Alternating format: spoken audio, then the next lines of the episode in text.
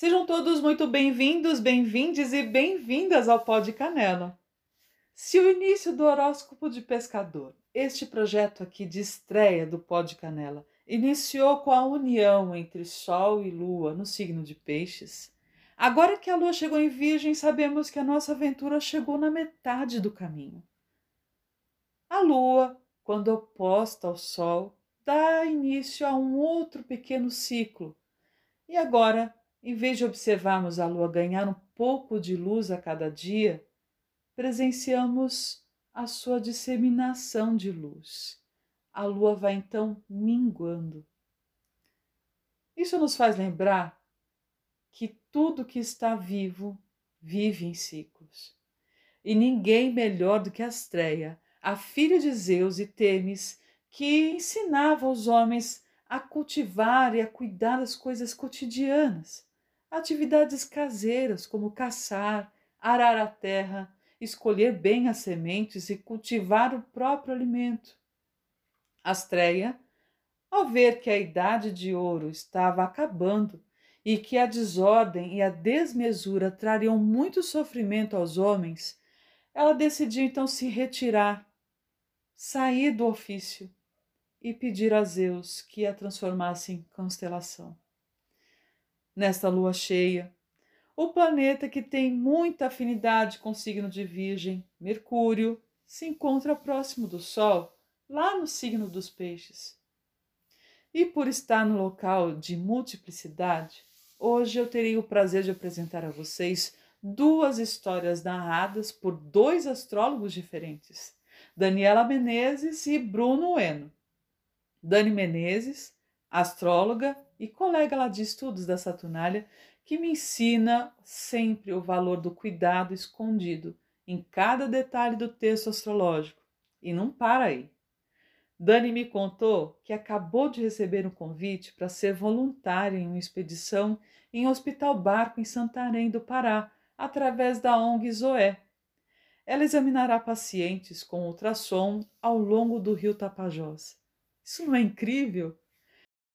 Agora respire fundo e ouça a poesia Receita para lavar palavra suja de Viviane Mosé, mas com a voz da Dani Menezes.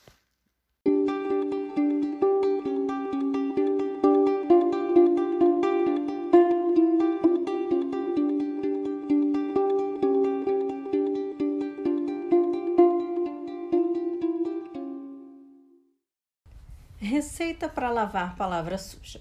Mergulhar a palavra suja em água sanitária, depois de dois dias de molho, coarar ao sol do meio-dia.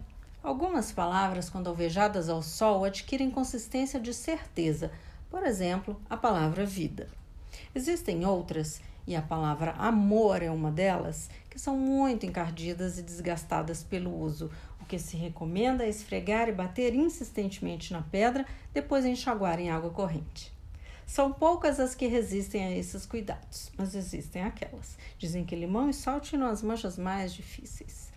Todas as tentativas de lavar a piedade foram sempre em vão. Mas nunca vi palavra tão suja como perda. Perda e morte, na medida em que são alvejadas, soltam um líquido corrosivo que atende pelo nome de amargura, capaz de esvaziar o vigor da língua. Nesse caso, o aconselhado é mantê-la sempre de molho em amaciante de boa qualidade. Agora, se o que você quer é somente aliviar as palavras do uso diário, pode usar simplesmente sabão em pó e máquina de lavar. O perigo aqui é misturar as palavras que mancham no contato umas com as outras. A culpa, por exemplo, mancha tudo que encontra e deve ser sempre clareada sozinha. Uma mistura pouco aconselhada é amizade e desejo, já que desejo, sendo uma palavra intensa, quase agressiva, pode, o que não é inevitável, esgarçar a força delicada da palavra amizade. A palavra força cai bem em qualquer mistura. É importante não lavar demais as palavras, sob o risco de perderem o sentido. Aquela sujeirinha cotidiana, quando não é excessiva, produz uma oleosidade que dá vigor aos sons. Muito importante na arte de lavar palavras é saber reconhecer uma palavra limpa. Para isso, conviva com a palavra durante alguns dias. Deixe que se misture em seus gestos, que passeie pela expressão dos seus sentidos. À noite, Permita que se deite, não ao seu lado, mas sobre o seu corpo. Enquanto você dorme, a palavra plantada em sua carne prolifera em toda a sua possibilidade. Se você puder suportar a convivência até não mais perceber a presença dela, então você tem uma palavra limpa. Uma palavra limpa é uma palavra possível.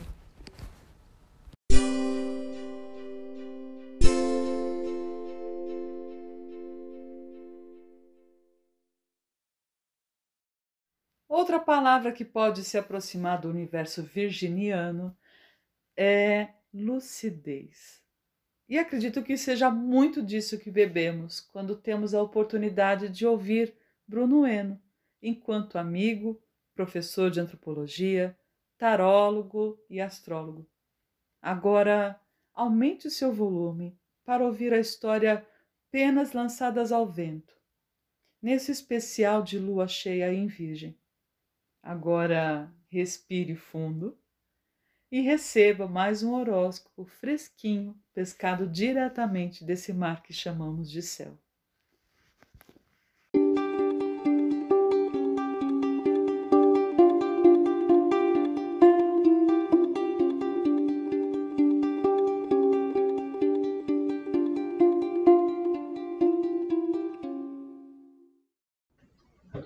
Conta-se que em um antigo vilarejo, um jovem tímido tinha dificuldade de se envolver com as pessoas.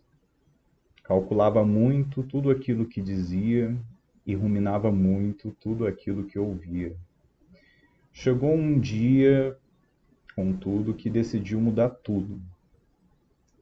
Notou que as pessoas se interessavam por rumores, especialmente aqueles da vida alheia, do pessoal do vilarejo pensou sobre isso.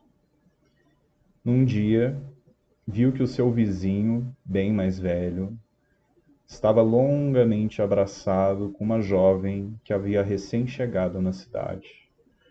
A diferença de idade era bem grande né?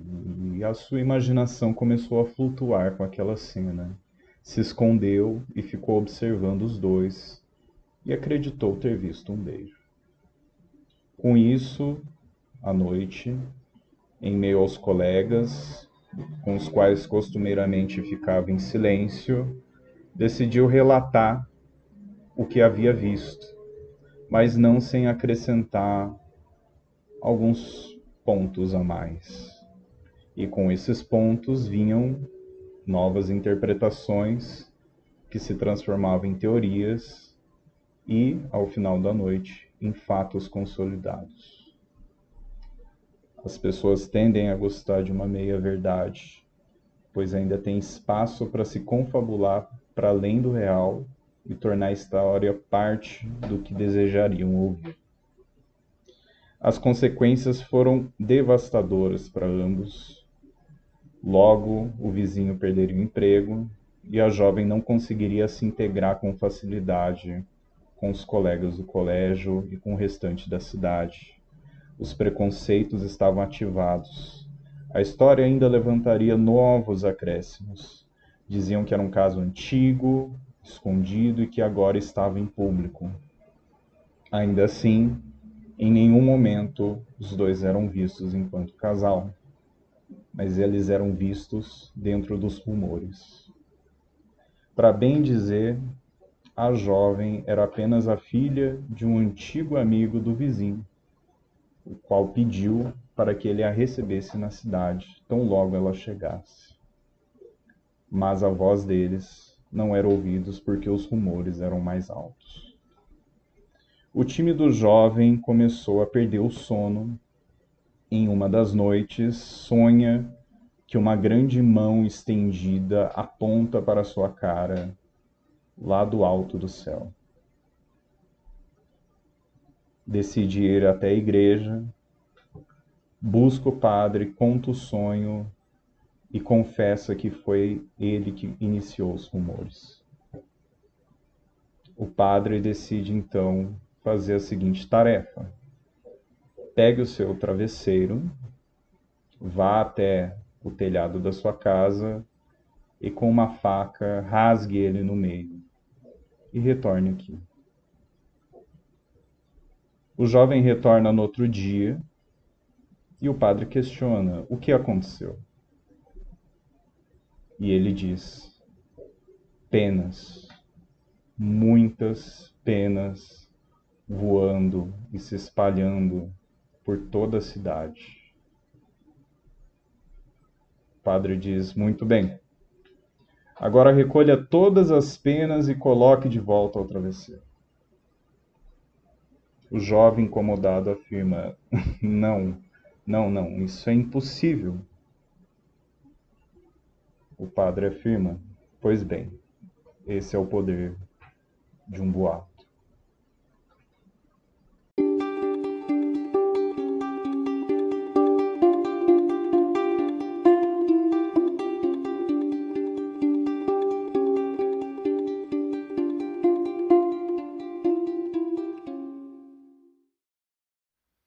Você acabou de ouvir Bruno Eno narrar a história Penas Lançadas ao Vento.